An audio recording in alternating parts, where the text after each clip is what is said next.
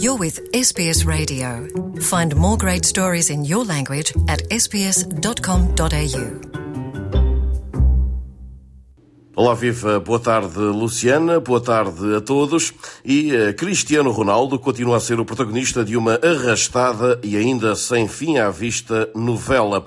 O internacional português já está incorporado no United, mas nada garante que vá permanecer no clube de Old Trafford para além do fim do mês. Nas últimas horas, Ronaldo voltou a ser apontado ao Sporting.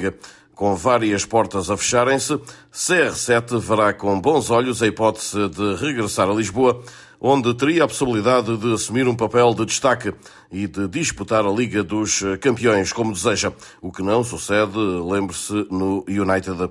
Segundo as últimas informações, com origem em Espanha, o seu empresário, Jorge Mendes, trabalha agora nesta saída. Todavia, uma das maiores resistências poderá estar no próprio treinador dos Leões. A cerca de cinco dias de fechar o mercado de verão, a direção do Sporting acredita num empréstimo do craque luso de 37 anos, porém, de acordo com informações por nós recolhidas, Ruben Amorim está receoso em ter no plantel um jogador como Ronaldo. O técnico defende que poderia ser prejudicial para o resto da equipa contar com CR7 caso as coisas não corressem como esperado. Ao que relata também alguma imprensa portuguesa, o presidente do Sporting, Frederico Varandas, tem conversado com Jorge Mendes e existirá a abertura para o capitão da seleção portuguesa rumar a Alvalade, a casa do Sporting. Ronaldo quer jogar a Champions e deseja ainda retirar a família de Manchester, onde perdeu um filho recém-nascido. Do lado do United, há receptividade em emprestar o jogador, suportando o clube inglês a quase totalidade do ordenado milionário de Ronaldo, que aufere na casa dos 30 milhões de euros por ano.